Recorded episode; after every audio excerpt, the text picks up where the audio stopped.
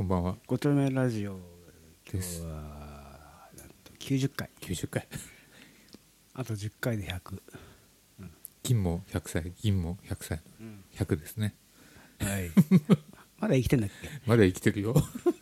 生きてた ら130 130歳ぐらい。うん、でもいきいるんだよね、そういう人ね。130歳ぐらいまで生きる人ね。あそう、うん、なんか、世界最長みたいなのと130歳ぐらいだよね。ええうん。もうどうなんだろうね、うん、あのー国国分寺ラジオ、レディオ、リリースされてますね。ねううんん、新井さんが必死で編集してくれたやつ。必死でもないけあ、ど、そうでもない。うんそう。うん、まあ何週か聞くけど、何しそう あの声を。うん、そっか。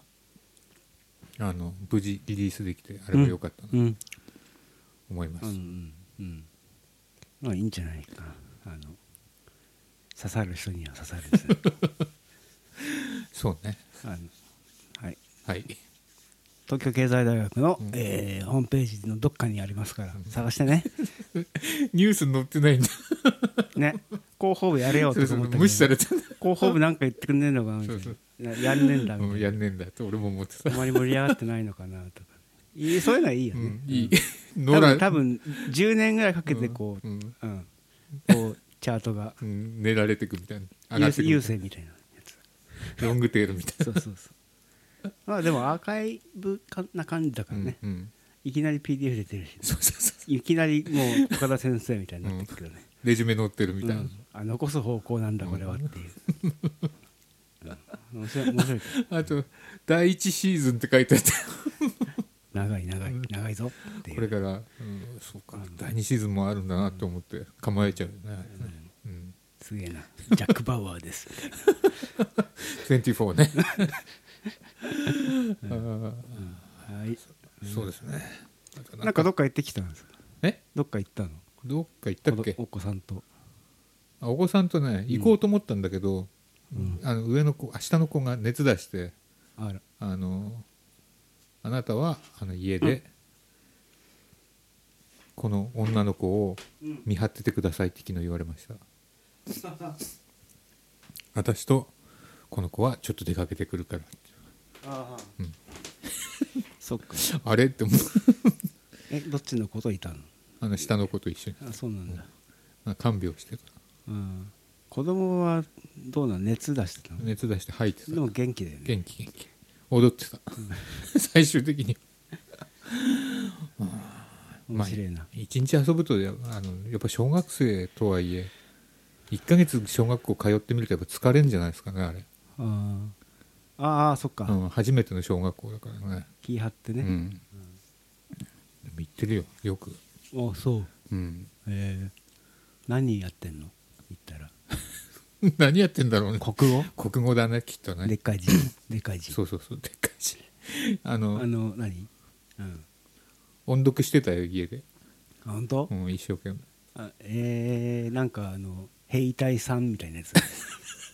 今何時代なの？ありがとうみたいな。ありがとう。兵隊さんありがとうみたおいな。父様お母様っていうやつ？愛国教育みたい教育直後？な教育直後ね。ね。うん。出てこないけど。小学1年生ってどうどうでしたかね？あ緊張した。なんか。うん、緊張してた。い机とかあって。そうだよね。机ペタペタしててね。ペタペタしてて。あそうね。ペタペタしてたかもね。古いやつうん。机汚かったなんか。うん。あの机にさなんか彫り物してる人いなかった。ああしてるね。書く書くよね。ガリガリ。ガリガリ、鉛筆とか、うん、彫刻刀とかで、あれダメだよねやっちゃうね、うん。なんかこうね残したいんだろうね、うん、下裏っ側とか。そうそう。あああの机といえば奥に残ったパンだよね 卵パン今もあるみたいだよ。なんかあのパンとかね。忘れちゃうんだよね、うん。子供ね。あと雑巾とかね。持って帰ろうと思って。牛乳とかね。入ってるんだよね。なぜ？あ なんかちょっと記憶が空きそうな感じがするな、もう出てきた？なんか今出てこないけど。なんか。ななんかやっぱうん。昔の小学校だからね、うん。今みたいに綺麗じゃないからね、小学校といってストーブだよね。あストーブね。ね。そうそう前の方にある危ないやつね。う。シボン。っうん。ていうそうそうそう。あっちんだ。よあれね。あれ危ないよねあれ。昔ね。結構。暑かった今暑くないじゃんああいうのでも。今なんか上上とか暑くないんだけどさ。今エアコンなんじゃないですか多分。そっかそっか。危ないもんね。うん。給食ね。給食給食もいいあのよね焼きそばね。あのあのちげえ出る焼きそばこう。おたお玉ですくう焼きそば、ああそうだったね。そうそうそうそう。あのなんか。うん、でなんで牛乳なんだっていうね。おえってなるけどね。食感食感。食感つながったよね、うん。あそうそう。食感ね。いい名前だよね。食感。食感だったね。食感だよね、うん。給食学校で作ってた？うん、ああ学校え？っとね。配送センターから来てた。小学校はないな配送だな。あ配送のか。多分中学校とこがこうあってでっかいの、うんそれが小学校に配ってる的な。あそっかそっか。車来てたもんうそうだよね。あの、うん。うちはなんか給食センターみたいなところ。あそこから教室に運ぶまでがね。絶対こぼすよねあれ。あのガシャーンガスねドバーって。ああの周りのクラスからもらってくるしかないみたいなあ、ね。うん、いいよね。ああなんかね懐かしいねなんかね。そういうん。うん、そう。うんそうだな。うん。最近はなんだ？レコーディングしたかな？あそうそうそう。見た見た。うん。あのいっぱいいろんな小学校にうん小学校ね。うん。いろいろんなマイクあったよね、やばいね。うん、古いマイクあれみんなあそこにあるマイクなんですか？それともあエンジニアさんのあもんだよ。持ってきたの？あそうなんだ。全部。えー。そっか。そう。マイクプリとか。そうそうそうそう。いっぱい機材あってさ、うん。すごい人で、マイクプリって何に使うの？なんかマイク取ってうん。ダウっていうかミキサーに行く前に、うん。多分ちょっと持ち上げるんじゃないのかなプリアンプだから、音音量上げるみたいなう感じ、ん、多分圧力とか。これにでも入ってんの？入ってないんじゃないかな。そうじゃなくてなんか本当アナログなの通すみたいな、えー。そうすると持ち上がるんじゃない？なんかなんかいい音になるって。俺もよくわかんない。ねこうラックになってるさ、うんうん。通すだけなんだけど、うん。みたいな。あんまり知らない。マイクプリってでもあれ何大事なんだうん。多分ね、ニーブとか何に使うんだろうっていつも俺見てたんだけど。今度研究してみなよ、うん。うん。したい。したいとか何が違うんだみたいな、新井さんに聞こうと思ってたんですよあマイクプリって何に使うのって思って。あんま知らない知らない。か とりあえず持ち上げるんじゃないか。なこうグイッとこどのマイクがいいとかあったの？別に選ばない。うん。もう決め決められてたから、うん。うん。じゃあこれで撮りましょうみたいなあれ、うん。ああいいみたいこうなんか先っぽがとんがったのとかあったじゃんこう人させそうなやつとか。なあはいはいはい、あれはエアー撮ってたね。エアーだからこう近づかないで、うんうんすげえ遠くにえっと空間を撮るように。雰囲気みたい2つやって、うん。あのあのなんだあれ。位相をちゃんと取ってさ、な、うんうん。空間を取るから。うん、うん。ここういうの？そうそうそうそう。こういうのって手そうそう。手でやっても分かんないけどバツみたいな。バッテンね。あれなんでバッテンにすんのこれ？知らね そうか。知らないか、マイク興味ある。行くとね、うん。行くとねなんか古いんですねとかって。でリボンマイクとかさ、コンデンサーとかあるじゃん。リボンマイクっていうのはもう本当にリボンが震えて音を取るってやつだよね、だから繊細な弦楽器とかに使うって、え。俺本当に物理的に震えてるーの。と、うんうん。あ見えるみたいな感じなの。見見えないけどもっとねあのリボンっつっても結構蛇腹にグユってしてあって、うん。いっぱいちっちゃくてもいろん広い面積で取れるから、こうへーあ。折りたたみ式になってるリボンなんだって、それが震える、う。ーん。うん全然わからない。まあ、いろいろな音を拾うのあるじゃん、うん。こうやってこうて鉄板が入っててそれが震えてうんとかさ、コンデンサーが震えてるじゃん。あれはリボンが震えてるみたいな。なるほど。コンデンサって何が震えるコンデンスじゃないか。コンデンスミルク的なものが震えてるんじゃないかな。もうちょっと。ここで震えてると思う、頭の中でちょっとなんかこううん変なものになっちゃうコンデンサーくんがいるんだよ。いるのか。うん。ほらコンデンサー いやいやいるんじゃねえかなと思って、いるんだ、そっか。妖精みたいなやつかしうん、そうそうそうそう。ら、えー何を取ったんですか？え？滞空時間。うんうんうんうん。うん。そっか、もうすぐ出ちゃう感じですか？さあそこは知らない。とりあえず取ったとりあえず取ってああお弁当は？お弁当はいきなりもらったよ、うん。鮭弁、鮭弁、うん、いい鮭ね弁もらった。ちゃんとお弁当が出るっていうのがちゃんとお菓子とかいっぱいあったよ。お菓子と お茶とコーヒーとうん味噌汁とか、うん。バーすごい。あのうん。おもてなしだね。滞空時間のはもうご飯が最高だから。必ず出てくるから。厳選食材。必ず必ずお弁当とかお菓子とかちゃんと作るあすごいね。プロだろ。ホスピタリティプロだから プロの楽屋だから。そっか。うん。おかじゃあお菓子を出せばやっぱりお菓子と弁当が出ればプロの現場そうだね。極端な例。それ呼んでるちゃんとしてるってことだあそうかそうか、そうだよね、うん。あそうか。そこは行き届いてるってことはうん全体がいいってことだから、ああ。うん、なるほど。あそこまでい行き届いてるんだってことなんだね。そうそうそう、うそう、うん、いいそういうとこ行ってみたいな。あ来ればいいじゃん。あいや。天国。取材です取材ですって、うん。天国みたいなとこ取材に来ればいいじゃん、そっか。うん、こんにちはとか言って行けばいいのか、行けばいい。ちょっと彼女来ちゃったんでつって、うん。彼女いないけどなんかあのんなんか友達来ましたっつって、はい。じゃあ撮りますって言ったら静かにしてればいいから、うん。してくださいみたいなとか言う。ダメ。って聞いちゃダメなんだね。すいませんとかう。ん。言うあうん。ねうん。じゃあやるかあやるかはい洗い後吾妻宏のごご丁目ラジオ新井郷吾妻弘の5丁目ラジオこの番組は社会学ドリルこの理不尽な世界の片隅でガーナの布地日本製法の服チェリエカカオ株式会社リブロス楽々生態院株式会社モジュール以上の協賛でお送りします。あでも本当いい小学校のスタジオでしたよ、ね。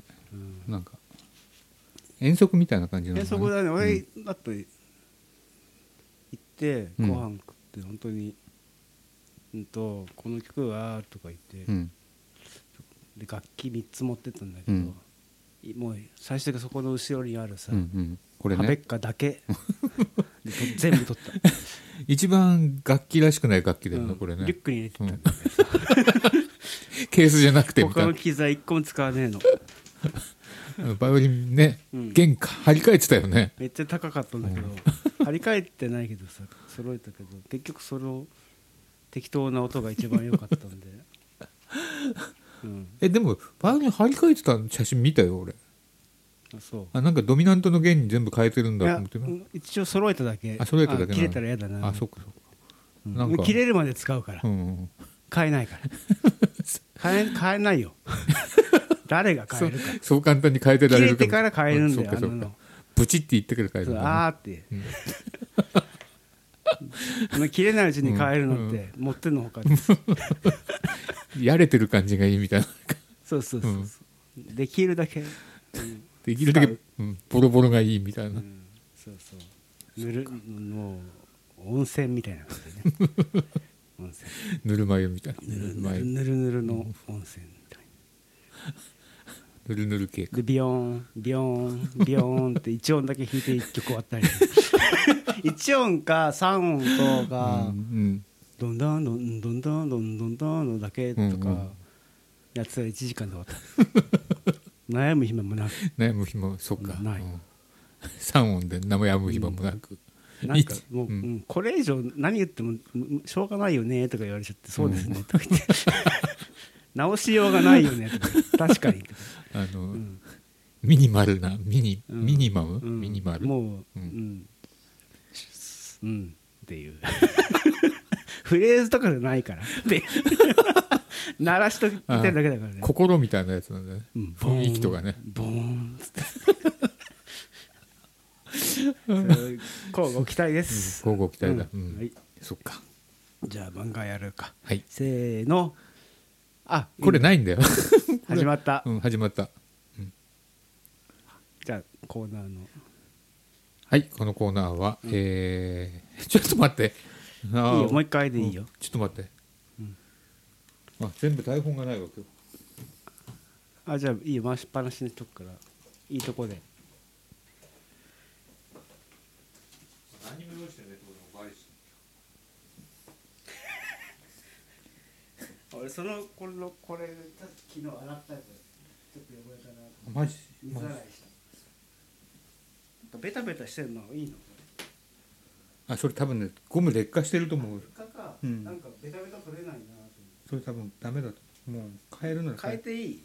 あ全然いいと思う。なんかせっかくあるからでも傷が多いしこれ売ってんのかな？売ってるあの。これ用のが、うん。これ用って言ったらわかる？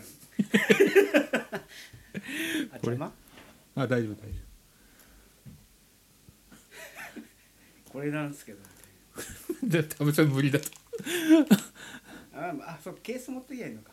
あそうそうこれここれと。れの新しいうんのなんかくれっつって。もしくはなんかちょっと調べて後でアドレスを送ります。下下取りうん。できないですか、できないです。こんなベタベタの買い取りませんよって。だってシールとか付加価値。つかねえからって言われる。なめんなって言われる。そうそう。でなんだっけ？はい、えーこのコーナーではちゃんとやるか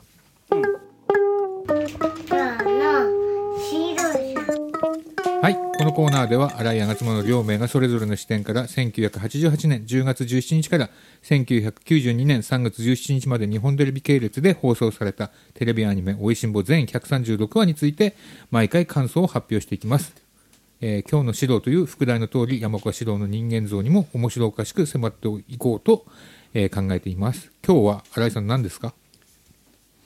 パッパッパーパラララそばつゆの深み。ララララ。はい。第3話。第3話じゃないよね。5話か？あ5話か。ごめんごめん、漫画が。漫画がね。しかもそれ2巻の5話だろ。えっとまず、うん。あのーファンファンブーワンって、えっと、仕事終わりであのいろいろあのさ 夜の街なんだねそうそうそう。それね。その仕事終わって感じね5時過ぎて、うん。まあ栗田さんがねまあ究極のメニューとか取材は順調なんだけど、うん。ちょっと美味しいものとかこってりしたものを食べ過ぎて食傷気味とか言って そうそうそう、うん。舐めてんのかまあ、まあ、テリーヌとかばっか食ってくから、そんなのばっか食ってんだ。うん、ででなんかなんか食べに行きましょうよっつって、うん今日は私がおごりますからとか言ってさ、そんな金持ってんの？うん。そうか。なんかちょっとイラっとくんだけど、後輩だろって思うんだけど、私がおごるからってどういうことだみたいな、うん、ちょっともう結構だよね。で屋台で一杯とかやってるかとか言って、うん。山岡さんはね、うんえー屋台初めてみたいな。ちょっとまたイラッとするな。またイラッとするんだけど。まあまあまあまあまあいいでしょう、うんそしたらねなんかここちらお断りだよとかなんか喧嘩してる声聞こえてくるうんんだよね、うんそしたらそこは日本そばの屋台だったんで、うん。珍しいよねでも。日本そばの屋台台ってさないと思うよ。あった？いやない落語でしか見,、うん見たことない。ね。そうそうそう。花巻っぽくっつってね。江戸時代かみたいなやつねひふみいよっつってね。今なんで聞いたはいい。心ストーってやってるって。うん。おう時うどんとかね、うん。うまい。上手。誰のが好き？考えといて。で森はできるのか？うん。って、あのちょっと山岡が、うん。でまだちょっとその天使はちょっとうん。なんかカーって来てるから「うん。はあラーメンなんかねえよ」とか言ってうん「森はできるのか?」ってもう一回聞くんだよね。ちょっとこうかっこいいよね、あ冷静なんだね。冷静に。割と。うんえ上あーできますって言って、うん当たりのコンコンチキでさみたいな感じで。ちょっと枝っこな感じなんで、うんうん。切符のいい店主が、店主名前なんつうんだっけな、なんだ書いてん な俺。花川優作さん。竹林庵店主、うん。花川優作竹林庵。20 27歳、わあ結構若いんだね。うん。全然年下だね。うん渋い名前だね竹林庵なんてね、ね。そうだね竹林庵ってね。ねなんかうん屋台なんだけどもうちょっと軽くていいんじゃないかな。変竹林とかそういうあれなんじゃない？ああそっかそっか。うん。花川優作ですよ。花川さん。そんな名前なんだね。うん、でこう作ってて、うん。なんか 2人分作ったんだけどうん「お基礎は茹でるのか」なんつってね、うん。うん。そうだよそうでさ」みたいな感じで。でジャブジャブって水で洗うじゃん、うん。うん。でその時にこう一升瓶から水をジャーって、うん。あれは何かしらみたいな栗田さんが言うとそれはあのなんか頼んで井戸から汲んできた水なんですよ、うん。なんて言って水にこだわらないとねみたいな感じで結構こう本格な感じなんだよね、うん。で美味しいと、うん、2人ともこう食べてでできない。できないな。うん。まあ、まあ、その練習そこでやってるのは、うん。引きぐるみっていうね、うん。10割そばを出してたやつ、10割って作るの難しいんだよね。ポロポロになっちゃうポロポロだよね。うん。まあでもそこの美味しそうだったよ、うん。なんか。でただねつゆがなあなんつってまたね文句言うんだけどね。そばはいい。うんそばはいい。でもつゆがなあって言って。うん。ちょっとまたその店主を怒ったりしてんだけど、うん、まあ文句つけてるなとか思って、うん。そうこうしてたらなんか警察がやってきてさ「なんか君許許可証あんのか?」みたいな感じで来て「えええ今度出るんですわ」みたいな感じになってて。でちょっとあたふたしてる時に、うん。ぬーっと出てくるのが、うん。はい、中松警部だよ、大事な大事なキャラ,、キャラだよね、うん。大事なキャラ。主要キャラだよね。結構大事な時出てくる、うん。うん、まあヤクザみたいなんだけど。もうなりがね、なりがね。警部。うんそうそうそううん、で昔の警部っねてのはああいう感じだったのかね。じゃないかな、うん。昔は、うん。まあ銭形だって言ってみりゃあんなんだもんね。うん。うん。昔の警部さんは結構ヤクザと同じ感じだったなのかね。かやっぱ入り込んでって、っうん。て感じみたいだよ、うん。うん。まあそうだよね。なんかあのやっぱそういう案件に入ってるから逆にそういうそれで稼いじゃうみたいうん。な、あなんかいるいるんだよね。いたよねいたいた。ううんんそういう時代もあったみたい、うん。今はまあまあ。まあ今はできないだろうからおっねぴらじゃない。けど昔あんな感じの警部もいたのかもしれないよね、あ あ鬼の仲間ね。俺の仲間で来たみたいな、来たみたいな。まあ、でその俺の仲間食べるんだけど山岡と同じこと言うんでうん。そば、はいい。でもつゆがな 公式だけだうん。つって、上手。うん、でででうんまあでもここんなとこでそばを出そうそばを出そうなんていうのは気に入ったと、うん。で1ヶ月猶予をあげるからうん。うん。あのーちょっと修行してつゆを研究しなさい、うん。で前ぱ1ヶ月を来て俺がうんって言ったら許可証出してやるわ、うんうん今回のことは見流してやら俺の胸三胸三寸で収めてやろうと いうわけでございますけどね、うん。そんないい加減なんだね。いいじゃないの。もう フィクションだから。フィクションだからね。フィクション。うん。加トちゃん加トちゃん来た。え？はい。1乗ってきた。ヶ月一ヶ月間ね、うんうん。これでここであれなの？1ヶ月間研究するんだようんうね、ん。ポーポーポーとか下町の絵がバーンって出てきてうんうん。子供たちがわーわーってはなは走走ってるみたいなそこでこう つゆの研究毎日「うんダメだ!」なんつってやってて。やってると山岡もこうクイズのそばをこう通ってあげてね、うん。味を見て見見たりしてあげてると、そんな感じでえっとなんだ？でもまあ自分でやってみたいが強いんだ、うん。この人ね、でその会話の中で出てくる「えー、一人でこんな研究したのか」なんていうのが出てきて、うん。まあ、一人でやってるのと。でも栗田さんは誰かに習ってみたら？とか、誰があんなもの？みたいな感じで。う、ん。また怒っちゃうねな。なんかそういう人いるよね。いるいる。おいしんぼに何人かいるよね。アイスクリーム屋の時もそうだよね。それも中松絡みだねそれも。あそうだね、あーまあま自尊心の強い人と絡あでまあそう。でそう、で山岡がちょっと一見案じてあげて、あのーしゃあないなみたいな感じで。知らないなって。ちょっとこう仕組んであげてですね、うんうん。あのーあのーやぶっていうね。うん。有名な老舗のうん実際にあるお店なんだよねそれね。あそうなんだ、ん。へえ。モデルになったお大店木一蔵さんっていう人を、ね、連れてくるんで、う ん黙って。大木一蔵さん、ううん。んうん。おそばよかなんつって来て。うん。ねで「うんこのこのつゆだよ」とか言ってね。最近の若い人は濃いのはダメで、うん。とかちょっとこれ教えてくれないかなんつって言ってで教えてあげるんだけど「うん分かりました」って「そうだうちのつつゆの作り方は見て見てみますか」なんて言って、うんうん。そこでこうすごい工程のあるつゆの作り方を見せるんでね、うん。これいいよねっていう。なんだっけ？なんか、まず返しだ。うん、返しと出汁を作りますっつって。返しっていうのはなんだい？ああのーなんか醤油と砂糖か、うん、うん、と醤油とお湯と砂糖を3週間寝かせたもの、え。これを返しという。んだあそうなんで出汁は厚く削った節ー、武士ね。節それをえケチー、っちゃ 7, い、うん。7あったら3になるぐらいまで減るまで、うん。えっ、とまあなんだ。とにかく煮出すと、うん煮出すんだ。ね、うん。すぐ取っちゃいけない、うん。厚切りにしたものを煮出すと、でまあだしとか石とみりんとこう、うかってうん一緒にして煮て24時間経って、うん。これをまたまた湯煎で温めてうん。45分、それで、うん。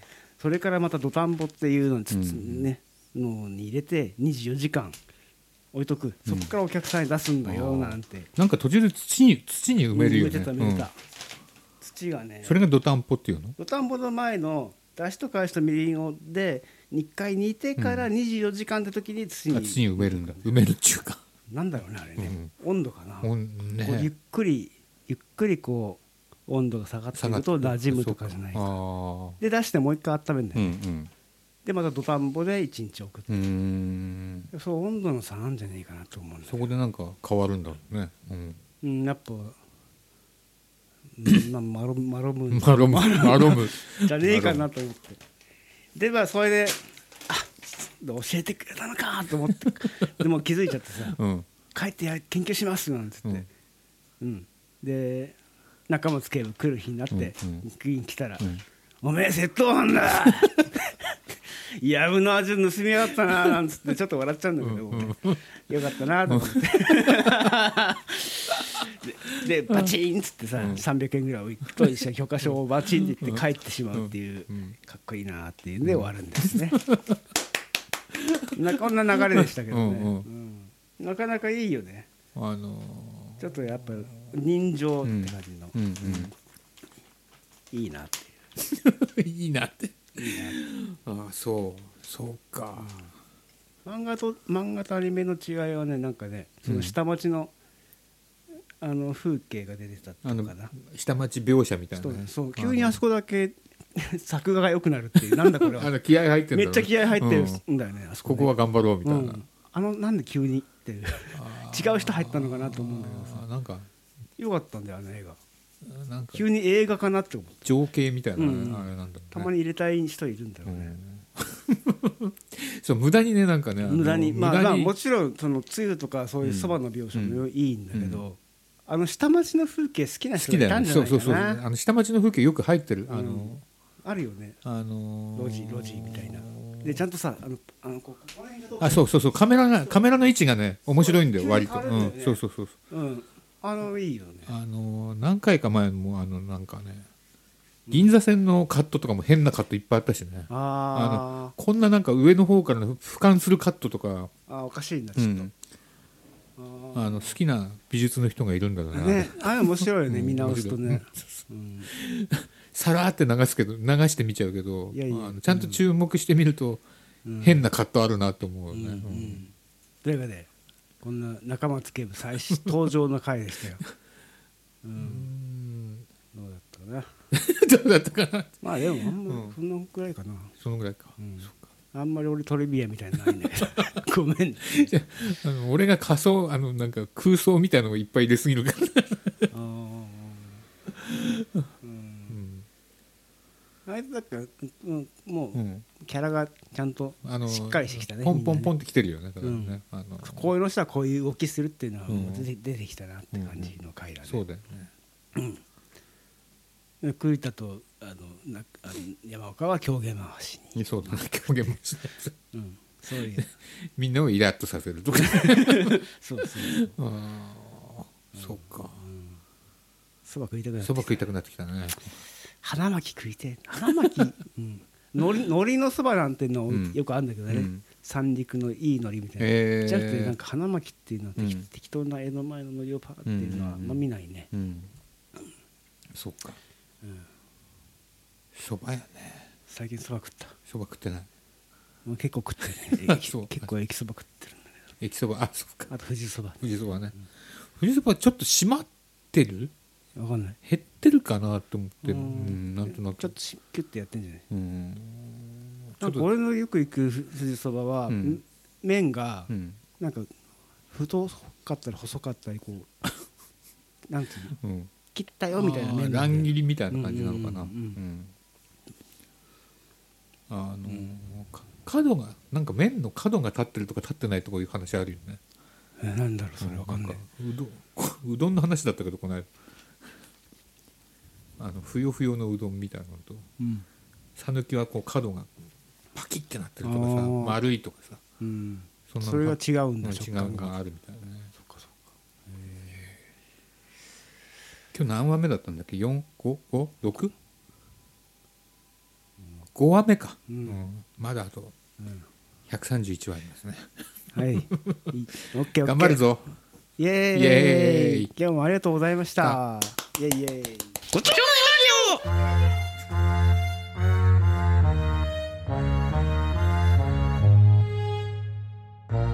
はい、それでは、えー近松笹右衛門の悲しき100円名盤 CD 自腹でプレゼントのコーナーをが始まります、えーライターの近松笹右衛門です、はい聞き手の吾妻です。えーそれではですね、えー今回は、えーなんとですね、えー RC サクセションのですねえーとベスト・オブ・ザ・ RC サクセションベスト・オブ・ Z ですね RC サクセション1970から1980お一応ぼそうね。え 字ー字ね。そうですね、うんえ R だからね、うん。えーについて、えープレゼンしてですね。プレゼントしたいと、プレゼンしてプレゼントをするのね。えーでですね実はですねあの100円 CD と言っていながらこれ100円じゃないです。うん。えあのというのはですねえー、と別な仕事でですね、RC サクセションについてですね あのはい。かなりあの調べてですね、あの自分の中で頭の半分ぐらいが RC サクセションと今の清志郎になってしまったので、えーそれであのやっぱちょっとこれ紹介しないわけにはいかないなっていううん。自分の中で機運がものすごく盛り上がってですね、それであの買いに行ってですね。で買いに行ったとしても100円 CD だから、ん。なるべく100円に近い あ金金槌みたいなやつえーあねのものをニアイコールね。やるしかないというね、うん。でただねあの話の枕がちょっと長くなってますけど、RC サクセションね今ね結構品薄なので、へね、ー。レコードもね、あの CD もねうん。結構あの値段いってますから、うん。うん。あの再プレスしてないんじゃないかなっていう気がするのでね。まだなんか CD が減ってきてんじゃない？世の中から。だから値段上がってんじゃない？まああの、うん。そういう可能性があるとにね。えっ、とでねただねあの CD もレコードもそうなんだけど、うん。あのベストものというのは安いんですよ。ね、あのうんうん。ベストものでしかも30年以上経ってるものっていうのは安いと。あのえちなみにこれ全くあの余計な話しますけど、あの新宿のディスクユニオンにあのベストものだけを 扱うね、うん。ベスト館っていうのができて、ね、ベストのレコードとね、うん。あの CD だけが並んでるあの店があってね。そんなとこあんの？えどの辺？えっ、とねいや新東口？いやそうそうそう、うん。東口の紀ノ国屋のあのライオンとかのあき紀ノ国屋の方行く紀ノ国屋行っちゃうんだ。紀ノ国屋のビルの隣にのあの新しいビルのねえー、と何何階だったかな？何階か忘れてる3階か、うんうん3階にあのディスクユニオンの中古のね、センターがあってそこであの一番道路際の長い面積のところは、あのななんでこんなこと説明してるんですか？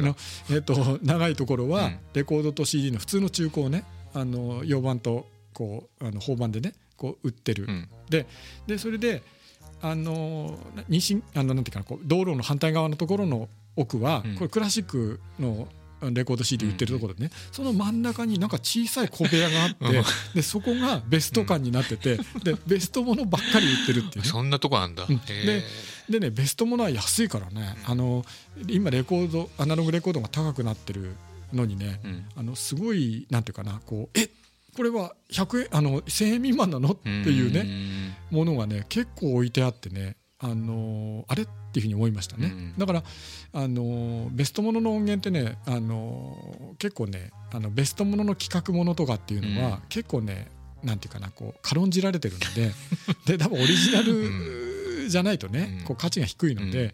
結構ね1000円未満でねレコードとかね買えますよ。へー。うん。あのー買えませんけどね。でここまで振っといてあのここまで振っといてね、あの新宿で買ったわけじゃないんです、えー吉祥寺であちなみにねあのディスクユニオンの新宿でもねうん。あの同じ値段で売ってました。あのこのあのベスト・オブ・ジ・ RC サクセション、1970から1980っていうのは、吉祥寺で380円で買ったんですが、新宿でも同じ380円で売ってて、うん。あディスクユニオン組織的な仕事をやってるなっていうことがね。ちゃんと値段がこう同じ値段がついてるってそことね。う。でしかもね新宿2枚あったんだよね、へあの2枚ってあってね別な店だけどえうね、ん。そことは別のあのレコード館の方にあったんだけどね、うん。であのかなり長い枕で何を言ってんだろうってかって思いましたけど、あの380円で売ってるっていう理由はやっぱこれがね90年に出たもので、うん。32年前でね音源としては古いしやっぱり劣化してるところもあるのでねあのしかもねこれいっぱい出回ったんですよ世の中に、へえだから安いというね。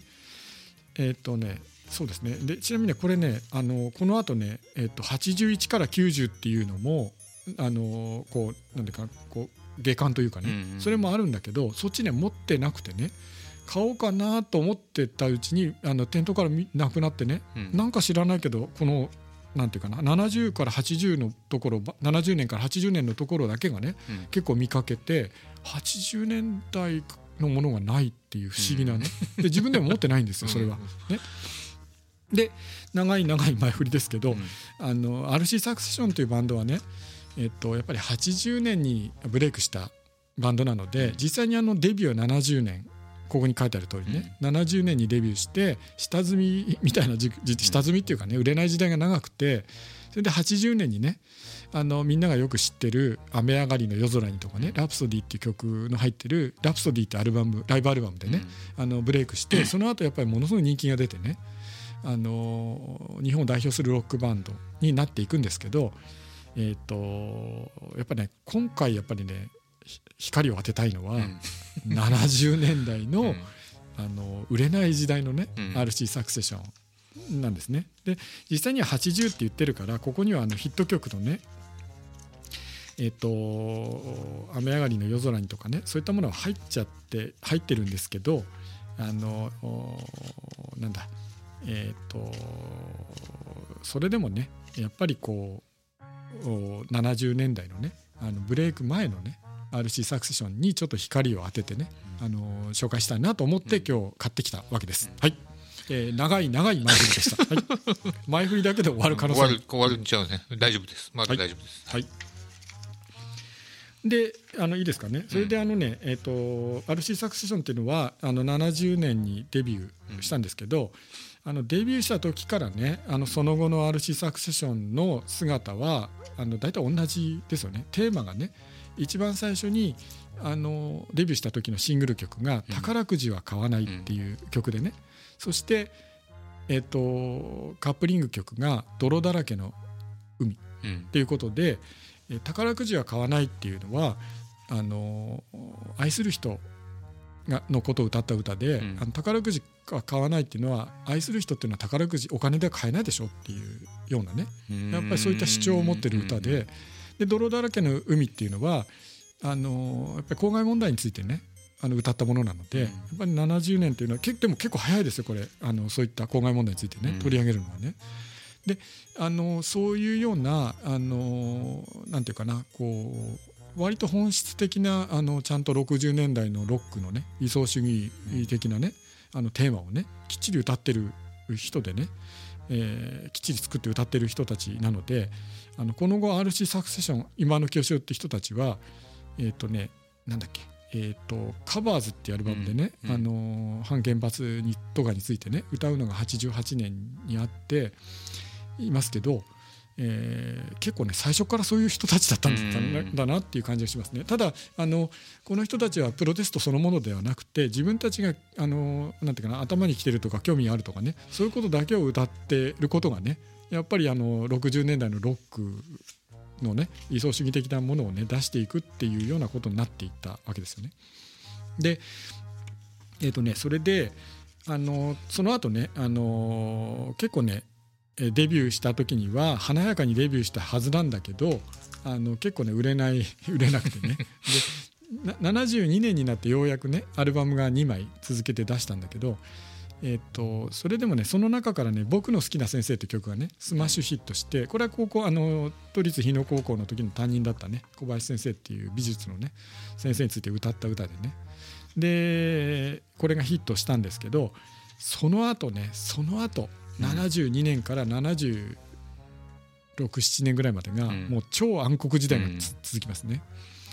でねあのエピソードとしてはねあのやっぱりねあるのはねやっぱりねあのこの人たちは RC サクセションっていう人たちはあのえっ、と事務所とねレコード会社があの井上陽水さんとね一緒だったんですよね。で最初はあの井上陽水という人がね RC サクセションの前座だったんですよ。うんでところがね前座でねやってたはずなのにあの井上陽水という人がね73年にね「氷の世界」ってアルバムがね、うん。大ヒットしたせいでね一気にねあの前座とねあの本編が入れ替わっちゃってねうん。井上陽水の前座になっちゃうってね、うん。でそういうようなことも経験するとかねすごいやっぱり低迷の時代が続いてね、あのでねやっぱりねあのやっぱりねなんていうかな曲とか歌詞とかがやっぱりこう厳しいものだったっていうところがありますね。めあのみあの身近なものを歌ったって言いながら結構なんていうかなこうなんていうかなこう難しいような歌詞とかねそういうものをやってるのでやっぱ客がどんどん離れていくっていうものがあってね。でねあの本当にねあのなんていうかなえーその時代についてはね、あのーやっぱり厳しかったっていうふうに言ってるし、あのーなんていうかな記録もあんま残ってないんですよね、うんそっか74年とかね、そういったあれはね。でところがねあの76年に、あのーシングルマン」っていうアルバムをね、あのー出してね3枚目のアルバムを出してやっぱねそこで RC サクセションっていう人たちの、うん。70年代のねあの70年にデビューしてからの自分たちがやってきたことをまとめたっていううん。アルバムがねようやく出たんですね。でそこでそのアルバムの中ではここのこのねえっとベスト版にも入ってますけどえスローバラードとかね、うん。えっとそれからえっとあれですね。えっとね、ヒッピーに捧ぐとかね、あのそういうようなね、あの後に代表曲となるようなものが「シングルマン」という76年のアルバムの中に入っててね。うん。でそれであの RC サクセションという人たちはあの自分たちのこうやってきたことをまとめてね。うん。でその後80年代にあの連続はしてないけどやっぱつながっていくようなね、あの表現のコアの部分をねまとめたんじゃないかなっていう気がしますね。ね。うん、あのヒッピーに捧ぐなんていうのはね本当にね日本語のロックというかソウルミュージックのね、言葉とおなんていうかなこうメロディーとねサウンドとかがね全部一つになって溶け合って、うん。やっぱり影響を受けたオーティス・レディングとかね、うん。あのそういったあのスタックスレコードのねソウルミュージックの、あの精神というかね、うん。そういうものを誠実に日本人がやるためにはどういう表現をすればいいかっていうところをね、あのものすごくこう煮詰めて煮詰めてねあの考えて考えてねそしてあの一つになったものなので、ものすごくやっぱ深いあの音楽になってますよね。であとこの間前回さ、うん。幸宏の時に話した幸宏さんの時に話したさ、はい。幸宏さんはこう歌詞が重かったっていうので、があの森幸之丞のところに外注して売れる、あのセールス的に成功するけど、はい。RC は逆にあのそこを突き詰めたっていうところでセールス的に成功するの？いやあのね、うん。えーとね、結局ねあのそういうふうにね、あのーなんていうかな重い歌詞っていうのはね、もうあのシングルマンの歌詞なんか全部重くて、うんで、あのーすごい重い歌詞になるとあのシングルマンに入ってるね「あの甲州街道はあ秋なのさ」っていう曲なんかはね もう青年青年の諦めっていうかね、もうこんなに若くしてこんなにいろんなこと諦めていいのっていうぐらいの、もう凄惨な感じの曲なんだけどね、そういうところまで行ってしまったものが突き詰めたわけじゃなくて、うん。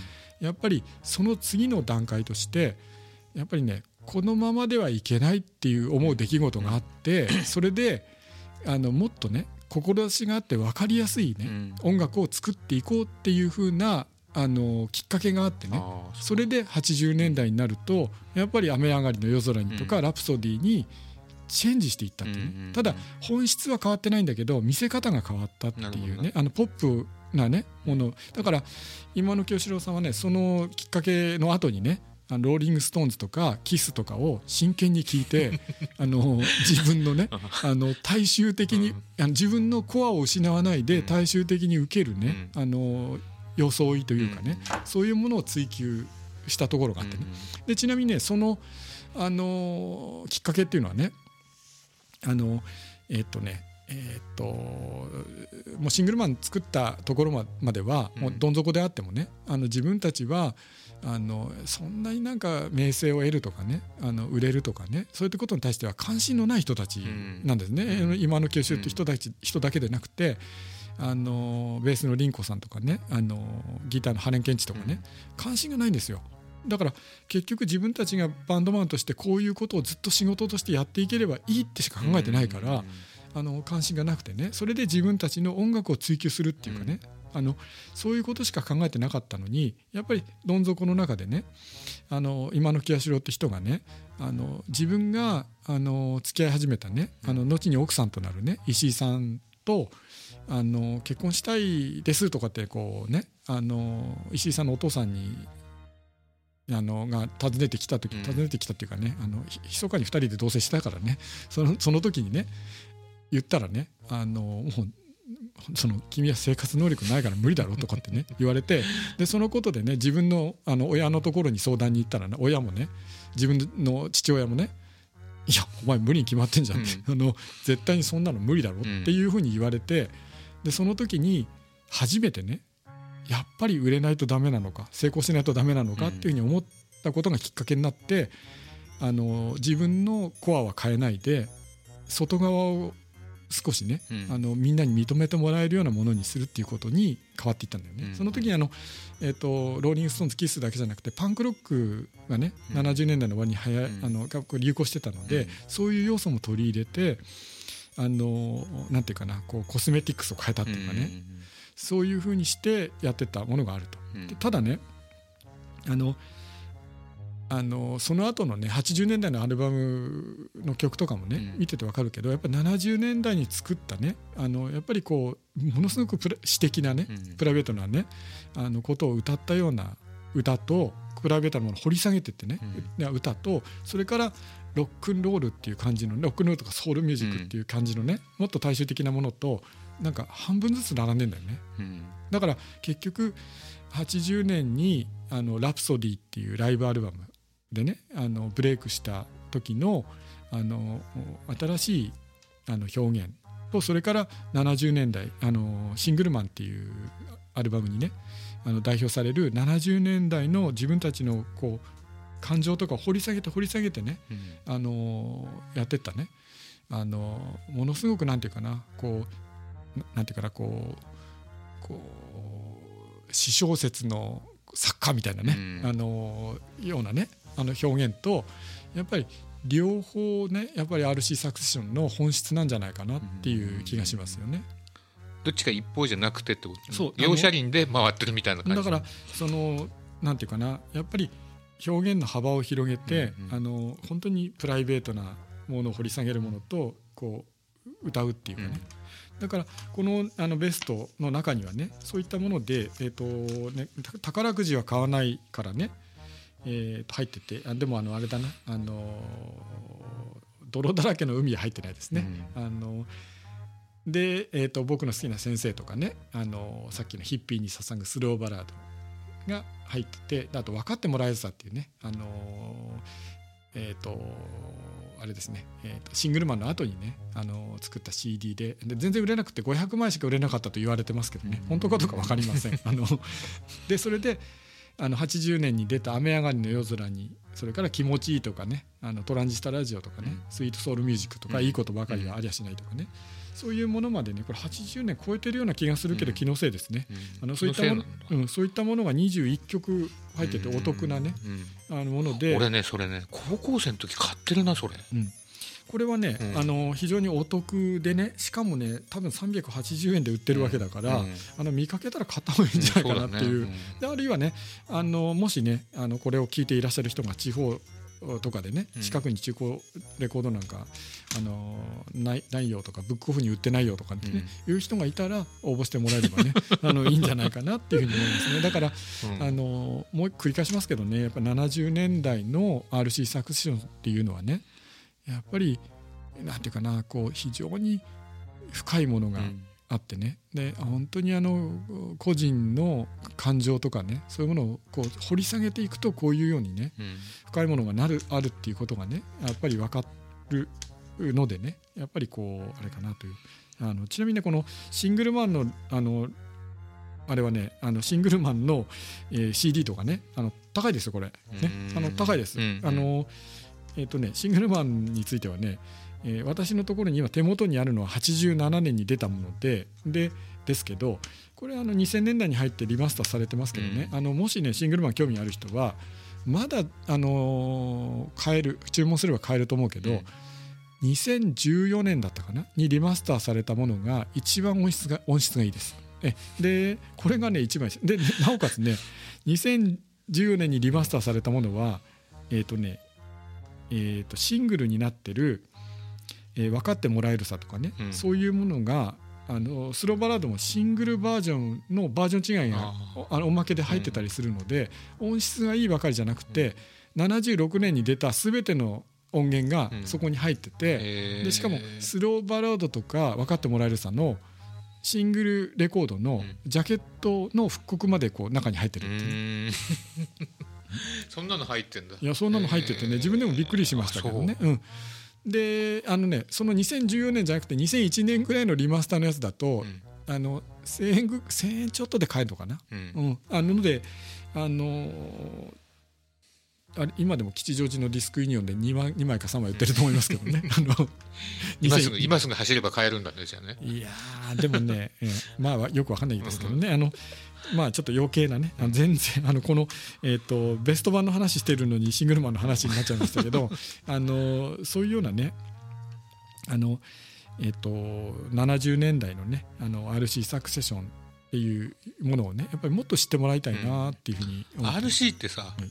何のバンドなの？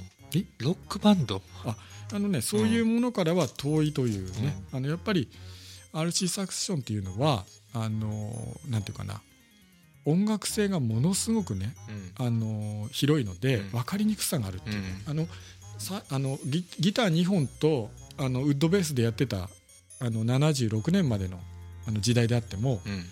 あのこれはね、えー、とフォークとはとても言えない。そうだよね。うんフォークじゃないよね。そしてうん。ロックかっていうとちょっと違うと。だからアコースティックブあのおソウルとかブルースとかね、ねそういうような あのむしろ2000年代に入ってからの方が、うん。こういう人たちはあのその黒人のねあのアコースティックな、あのソウルとかね、うん。そういうもので受け入れられるようなものだったのが、やっぱり時代が早すぎたのかなっていう感じがしますね。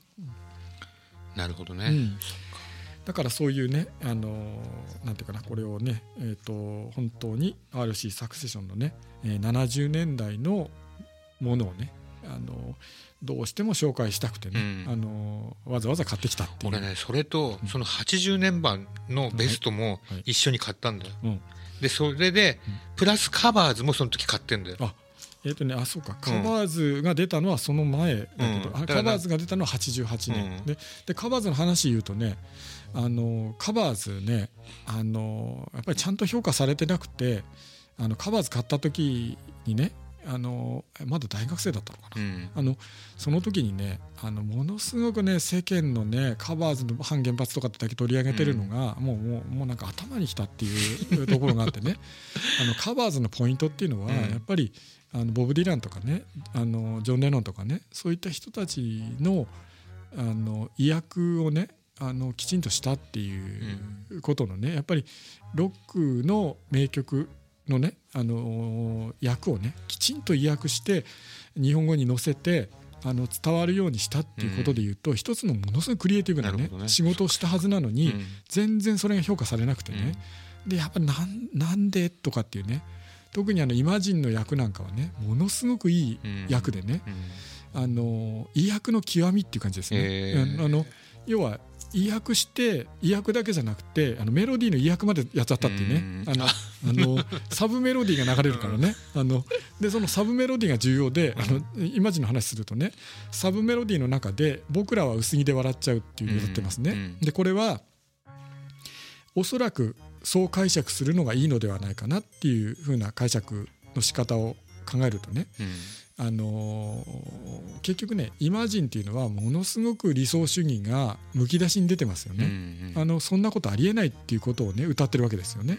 あの国境なんてないとかねあの世界が一つになればとかって言ってますよね、うん。理想主義の極みでですよね。だから理想主義の極みの中でその極みだっていうことをねちょっと客観的にちょっとちゃっちゃちゃを入れるようなあねー。サブメロディーでね。で僕らは薄着で笑っちゃうっていうのはそんな理想主義むき出しでね、あのーなんていうかなこう冬にねあの T シャツ1枚でね、うん。あの街を歩くみたいなねことでいいの？みたいなね、うんうん。大丈夫？みたいなことでちゃちゃを入れるっていうことが、あのサブメロディーでね、あのーやってるようなことがね、あのー理想主義のね強さと弱さをね、うん。両方出してるっていうところが あの今の清志郎って人のね、うん。あの表現のこうイマジンだけじゃなくてね、うん。イマジンに代表されるあのジョン・レノンとかビートルズとか60年代の理理想主義的なロックとかね、うん。そういったものを全て相対的に捉え、あうん全てね、あのートータルで捉えてね、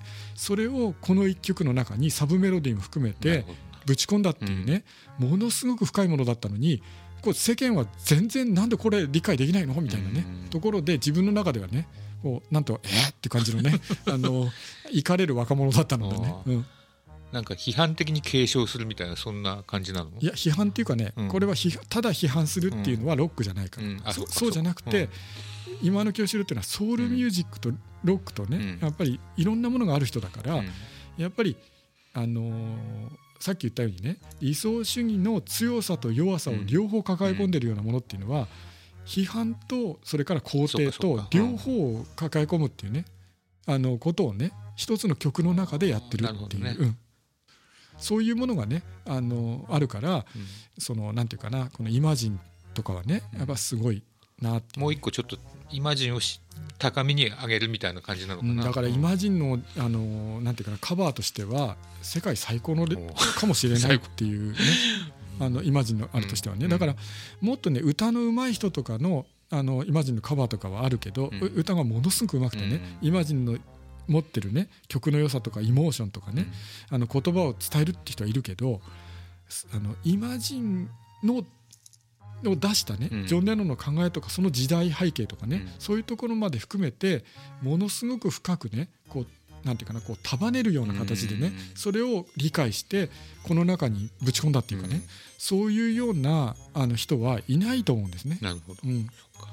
だからねあのうんでねそれであのでカバーズの後にねタイマーズっていうのが出てきてね、あのタイタイマーズでもねいろんなカバーやってますけどね「デイドリームビリーバー」とかねうん。いろんなねあのやってますけどあのちなみにね余計な話ですけど、あのやっぱりカバーズ聞いて感動してたので、うん。あの実はねあの RC サクセションねカバーズ聞くまではね、うん。あんまちゃんと聞いてないんですよ。うん。うん、あのもう当たり前のように流れてたからね、自分の高校生ぐらいの時からね。だから当たり前のように流れてるからあのレコード買ったりとかしてないんですよね、うん。ところがカバーズ聞いてやっぱり自分の中でまたカチッとスイッチが入って、うん。あこれはすごいって思ってね、うんでタイマーズ聞いてあのこれはすさらにすごいなと思ってね。でタイマーズね、あのーがあの学園祭ライブをね、うん。当時ねあの本当にねなんか平日でも学園祭ライブやってたんですね、へーうんうん。あのそれであのねあのなんか連続してやってた週もあってうんうね、ん。でそれであの自分の中ではね、あのータイマーズねあのなるべくあの就職2年目だったんですけどね。なるべく仕事早く終わらせるあの言い訳言ってね、うん。あのはい仕事早く帰ってね。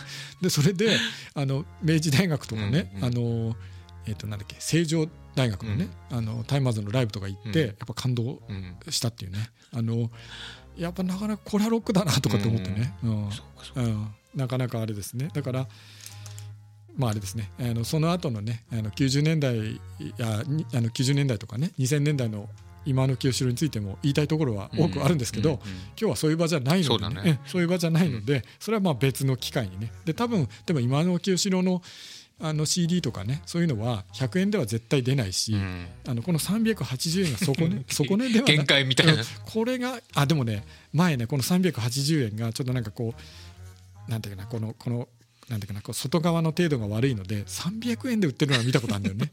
でそこが自分の中の あれなんですけど、まあ話を戻しますとねこの、えー、と RC サクセションのえー、と「ザ・ベスト・オブ・ジ・ RC サクセション」1970から1980 90年1990年に出たねこのベストアルバムはやっぱりねあの少し音質が悪いかもしれないけど、うん。やっぱりあの RC サクセションっていうのを知るためにはねすごいいいと思うんですよね。うん、ということで、はい。よろしいでしょうかね。ありがとうございました。あのー今回これを紹介しました。なんだっけ？えっ、とあもう一回言うんですか、うん。もういいか。えいや もう一回言いましょう。うん。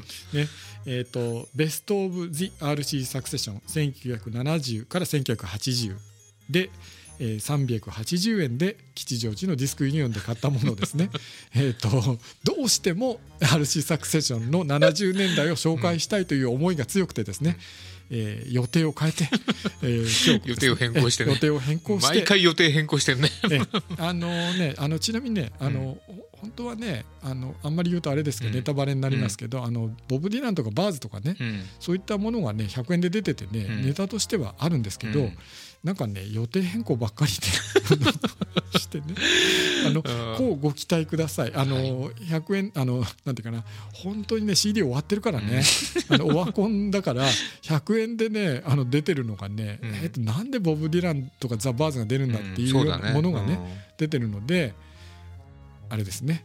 あの、まあ、ご期待ください。今後もご期待くださいってことだね。あの今日はあの、えー RC サクセションのねあの70年代ベストを紹介しました。はい。えーありがとうございましたえそれでは、えーえーこの言っていいですか？はいどうぞ。はい。このコーナーで紹介した CD は、えー本当にプレゼントしています、えー、ご丁目ラジオのホームページから応募フォームへ必要事項を入力して、えー送信ボタンを押してください。以上悲しき100円名盤 CD 自腹でプレゼントのコーナーでした、はい。近松お相手は近松笹右衛門と吾妻博でした。はい。皆さん。さようなら。さようなら。はいご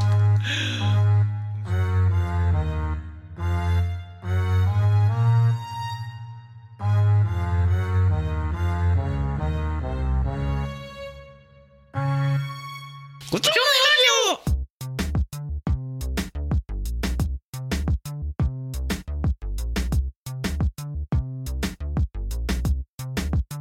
オそっか。内緒の話とかあんだね。うん導入でもなんだとか思って。ガチャガチャいじってくんだね。そうだね。なるほどなるほど。いやそば食いたいなみたいうん。なじゃあエンディングでエンディングすですね。はい。いや最近エンディングで盛り上げるパターンっていうのがある。ー、うんまあいいんじゃないかな。どっちでも。ね。うん。なんだ？じゃあうん。今日いきなりもうここがメーデーですよ。メーデー。メーデーメーデー。メーデー言っちゃった。最近なんか映画とか見れてます？見れてないでしょ全然。あブルージャイアントみたいあなそう。あどうだった？ジャズの面白かった、うんうんあのライブの音だった。ライブ見に行った感じだった、うんうんうん。すごい。演奏が、あの演奏シーンがなんかどうのこうのってなんかレビューだけ読んだけどちょっと変かなみたいな話だけ読見たけど。あ 3DCG のことだと思う、うんなんかぬるぬる動きぬるぬてる。ちょっと絵と合ってないなっていう。あそうなんだ。うん。えー、確かに合ってないけどもう違和感込みでいいんじゃないかなああっていう。そうかそうか。漫画だしね元がね。そうそうそうそう。あれを動かせなくても、うん。ストップでうん。ガーってやってるだけでもよかった、染めでもいいかなみたいな、うんうん。え音がすごいライブの鳥音がいいからさ、え本当に盛り上がる、うんうん。ジャズの。ー上がるみたいな音聞きに行くライブ見に行くだけって感覚うで1800円払うでもいいかもよ、そっか。うん、ストーリーは簡単だからさ、うんあそっかそっか。ストーリーはなんかジャジャンプみたいな。ジャンプみたい感じだよ仲間集めて。な 集めて。田舎からやってきてみたいなでゴールがブルーノートって感じだから、さて次は海外。ってところで終わる、あそうなんだ、うん。あそうなんだ。ヨーロッパ編とアメリカ編とか。あそんなのがあるんだ。本本あの原作が、うんうん。まあ、東北のお男の子がさ、うんうん上京してジャズメンになるっていう、うんそういう感じ。あのーちょっとその辺は典型だよねそれね。あのそうそう東北から出てくるとかさ、うん。うん。でもいいそういうことじゃなくてもいい、面白いんだよ、うん音がいいし。そうか。上原ひろみだしね。そうだよ作ってるねそうそうピアノもすごいし。そうそうか、うん。何にも見てないな。本当に本当にもう、うん。なんかどっかの地方のうん。ジャズフェスから、うん。こうだんだんとかちっちゃい箱からうん。何こう上がっていくみたいな感じの ストーリー。え。気持ちいいよね、えうん。あの、単純にうね、ん。見た見たいもんみんなが見たいものだよねそれ。で夜中は工事現場で働いてみたいな。あそうそう、あわかるわ。うん。ドラムの子は素人なんだよ、うんうん。あそうなんだ、ええ。友達なんだけど、うんうん。昔からの地元の、うん。で大学でサッカー部入ってたんだけど、うんサークルだからさ、うんうん。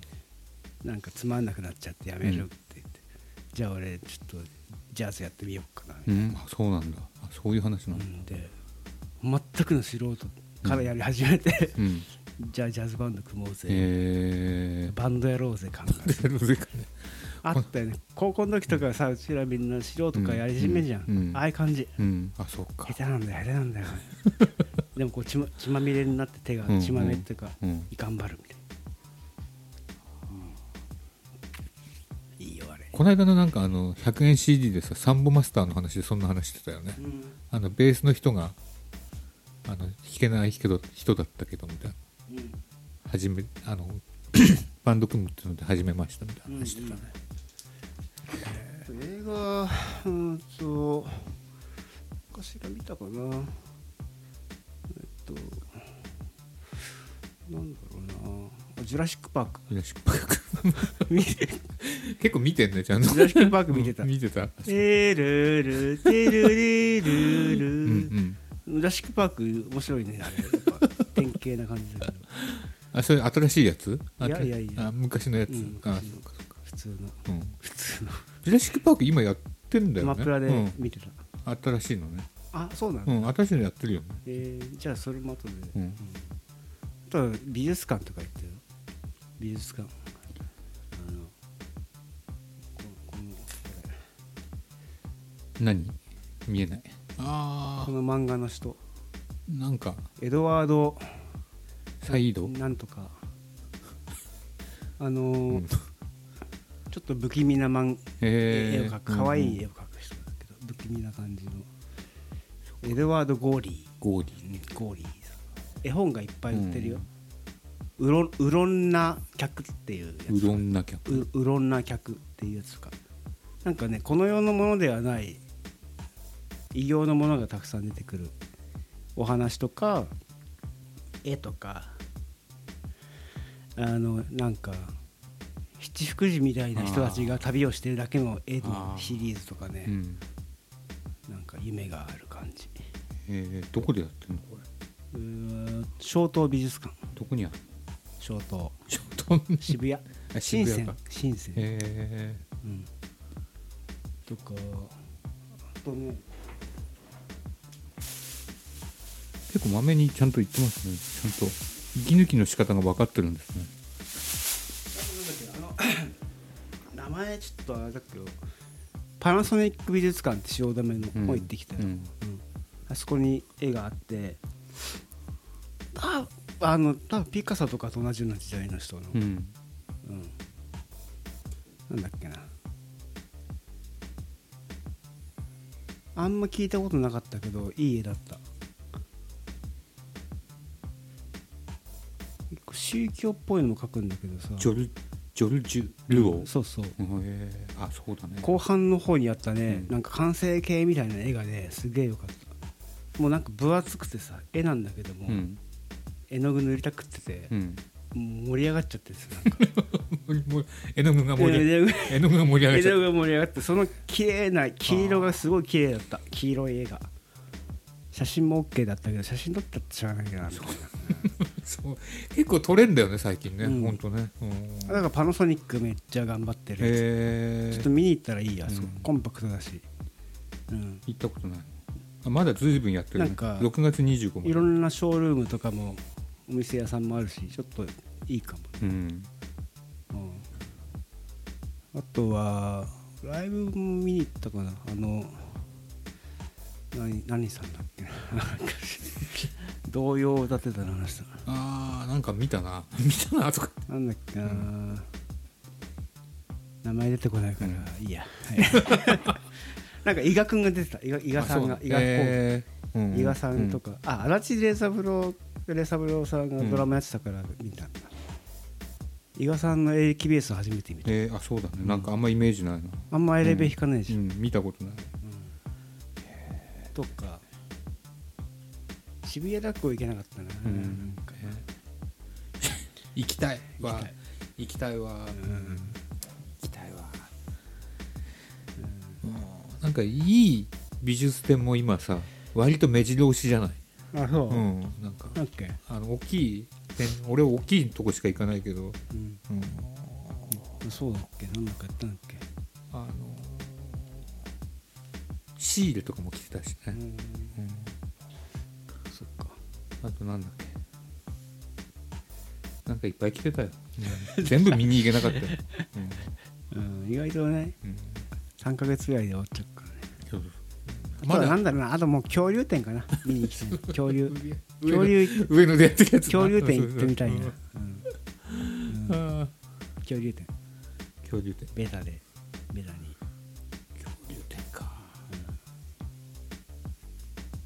だからこれあのなんか、まあ、うん、あの今は結構アルバム作ってるのが多いけどバンドは、うん。夏以降結構ねうん。うわーってぐらいあるよ俺。ライブが。あっちこっち。まあ分かったら言う、うん。うん。分かったら言う。えー、大丈夫かなぐらいあるよ。え毎週みたいな感じ？毎週みたいな感じ。ああそう。えーっていう。全部リハンあるんだろうね。知らないけど うん。あ今あとマティスが来てますね。うん。マティス展やってるね。へえ。うん。分かった。今しか見れないからね。そうだよ。見に行きたいわ。死んでからじゃ見れない。そうそううん うん、ライブか。ライブ。体あってのものだね、めっちゃ忙しそうだねじゃあね。秋以降秋以降夏以降か。そうでもないんだけど、ううん。ん、あとスパイファミリー展ってのもやってる。スパイファミリーはなんか人気あるね、うん。なんかよく池袋でなんかイベントやっててすげえ並んでるっていう。あでも1週間ぐらいしかやってない。うん。でもそれはいいかな、そうだね、うん、5月こ7日まで。れはアニメでいいわ、うん。また新しいのやるからみたいなあれなんだろうねきっと。あそっか。そっか、続きやるんだ。あとぼっちが今新しいのやってます。ぼっち！ぼっちあままだまだまだああ言ってるあーって言ってるよ。そろそろ喋れ。喋らない。絶対喋らない。喋ったらダメだろうってミランジョミランジョミランジョあもういいのか。あれは下脱したんだ、そうそう。でもなんかね話が見えない話ずっとやってるなと思って見てた。ちょっとあれからどうやって広げるんだろうっていうね、なんか俺やシーズン1でいいわ。いろいろあるけど。大体それでいいよ。通物はちょっともういいからんねそうだね、グレムリン2ぐらいじゃないとね。グレムリンぼっちが増えるとかしないとね。もうポンポンポンポンみたいな。いっぱいになっちゃう。ああああみんなそれなの、うんみんなそれなの。たまにギズムみたいに出てきちゃって、水かけちゃった。うん、溶けちゃった怖怖いね。怖い。めっちゃ怖い。ぼっちはダメだ。ぼっちはダメ。ぼっちはうん。ぼっちはそうじゃない影ならいいけどね。影は増えちゃうね あでも影じゃなくて、あのほら、うん、ちっちゃくまとめられて捨てられちゃったあいつ気になるよね。なんか。なんだっけそれ。なんか死なないやつ。騎士騎士みたいな感じ。あいつ気になるよ、うん。絶対来るよね、うん来る来る。余裕で来る。なんかあんなんだろうな。なんだろうな。あの 悠々白書のあれみたいだよね。あのなんか 悠々白書の首だけになっても生きてるやつみたいな感じがするよね、うんどこまでも生きて出てくる、あるね。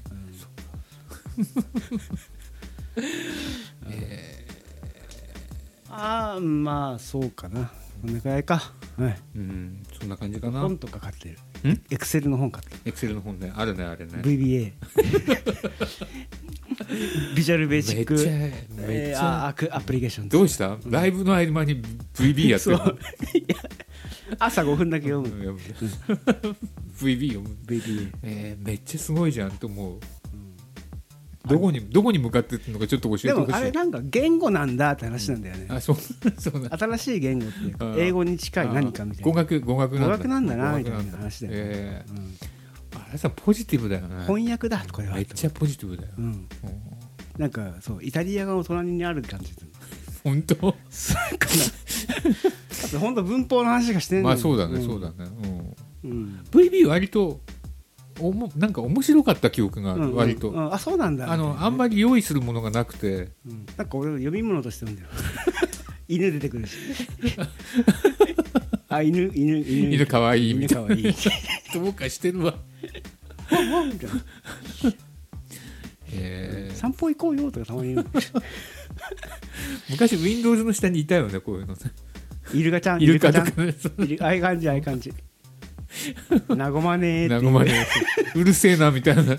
ポスペ？ポスペポスペポスペね。な いたよねいポスペたいた。いたうんいたいた。マックに住んでたよね。マック。マックじゃない何年にでも住んでたあれあそうなんだ。うん。ポスペどっちかって言ったら Windows じゃないかな。あそううん。あれそれすごいねなんかね。うん。どこに向かってってんの今？どの辺に？え？向かうところはない。うん。ないんだ。うん。向こうから来るかってそっかそっか。向かってきちゃった。向こうから来るから。うんじゃあそんな感じではい。今日はうん。ありがとうございました。ここまでのお相手は新井陽と吾妻宏でしたおやすみなさい。ありがとうございました。ありがとうございました。新井郷吾妻弘の5丁目ラジオ。